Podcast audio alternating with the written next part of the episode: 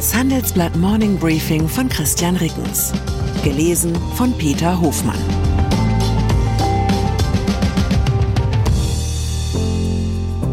Guten Morgen allerseits. Heute ist Dienstag, der 10. Oktober 2023. Und das sind unsere Themen.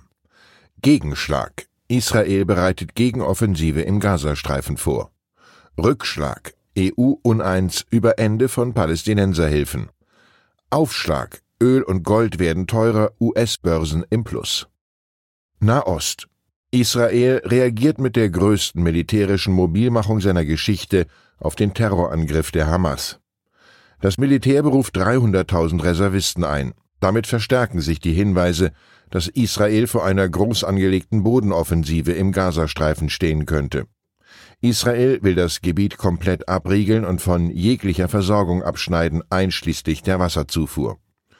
UN-Generalsekretär Antonio Guterres mahnte Israel daher, militärische Schritte im Gazastreifen im Einklang mit internationalem Recht durchzuführen.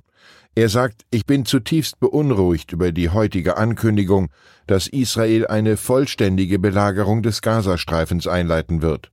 Bereits am Wochenende hatte Guterres die Angriffe der Hamas scharf verurteilt. Der israelische Ministerpräsident Benjamin Netanyahu hat die Opposition aufgefordert, in eine Notstandsregierung einzutreten. Wir befinden uns in einem Einsatz für die Heimat, einem Krieg zur Sicherung unserer Existenz, einem Krieg, den wir gewinnen werden, sagte er bei einer Ansprache im Fernsehen. Die Bilder der Zerstörung in Gaza seien nur der Anfang. Internationale Politik Zitate wie die von Netanyahu lassen die Befürchtungen wachsen, dass der Nahe Osten vor einem neuen flächendeckenden Krieg stehen könnte.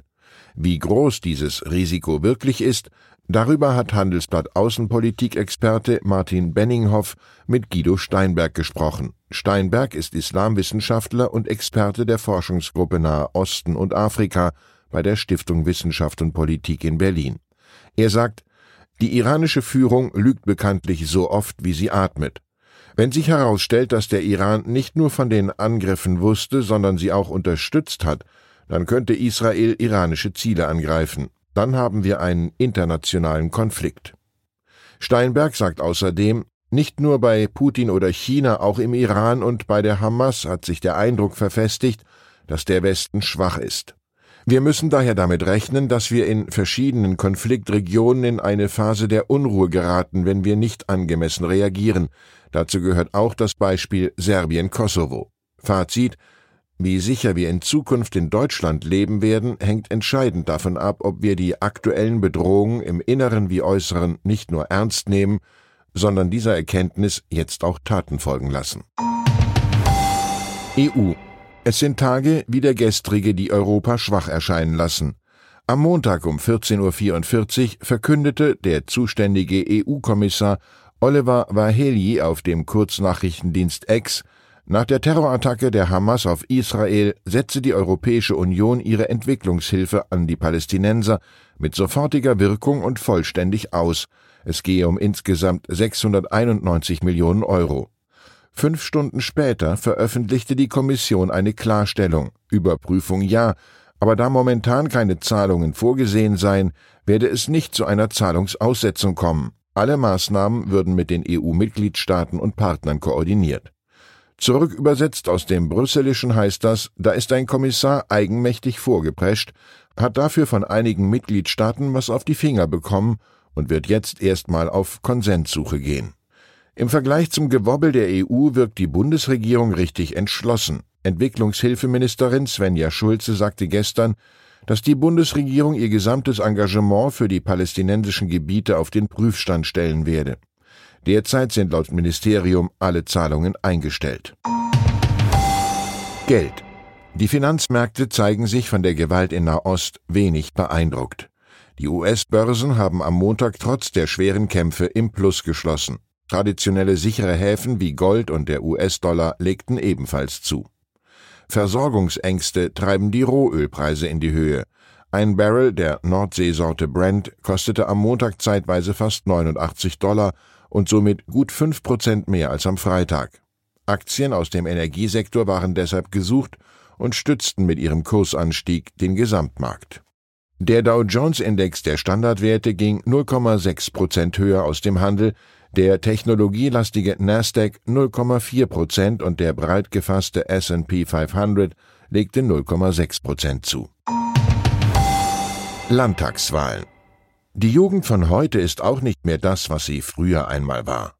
Bei den Landtagswahlen in Bayern und Hessen glich das Stimmverhalten der 18 bis 24-jährigen Wählerinnen und Wähler erstaunlich stark dem Schnitt der Gesamtbevölkerung. Starke Werte für die AfD, miese für die SPD, durchwachsene für die Grünen. Alles wie bei Mama und Papa, keine Spur von Rebellentum an der Wahlurne. Mit zwei Ausnahmen, CDU bzw. CSU schnitten bei der jungen Wählergruppe deutlich schlechter ab als in der Gesamtbevölkerung. Die FDP wiederum stieß bei jungen Wählerinnen und Wählern in Hessen auf fast doppelt so viel Zuspruch wie im Gesamtergebnis. Und in beiden Bundesländern fällt bei den Jungen der hohe Anteil der Sonstigen auf, zu denen unter anderem die Linkspartei zählt. Doch die Zeiten, in denen man automatisch kein Herz hatte, wenn man mit 20 kein Sozialist war und keinen Verstand, wenn man mit 40 immer noch einer war, sie scheinen vorbei zu sein. Ich wünsche Ihnen einen Tag, an dem Sie Herz und Verstand zeigen, die Welt braucht beides.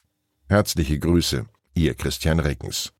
PS Nach den Landtagswahlen in Bayern und Hessen sind die Ampelparteien die klaren Verlierer. Uns interessiert Ihre Meinung. Zeigt sich in den Ergebnissen vor allem der Frust über die Bundesregierung oder was sind Ihrer Meinung nach sonst die Gründe für die Wahlergebnisse? Was würden Sie der Ampelkoalition jetzt raten? Schreiben Sie uns Ihre Meinung in fünf Sätzen an forum.handelsblatt.com Ausgewählte Beiträge veröffentlichen wir mit Namensnennung am Donnerstag gedruckt und online.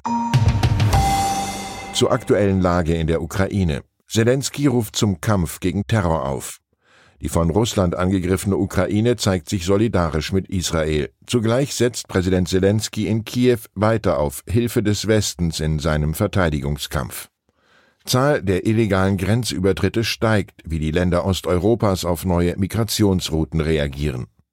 Nach Deutschland haben jüngst vier weitere EU-Staaten Grenzkontrollen eingeführt, doch die Zahl der Migranten steigt weiter. Steckt Russland dahinter? Weitere Nachrichten finden Sie fortlaufend auf handelsblatt.com/Ukraine.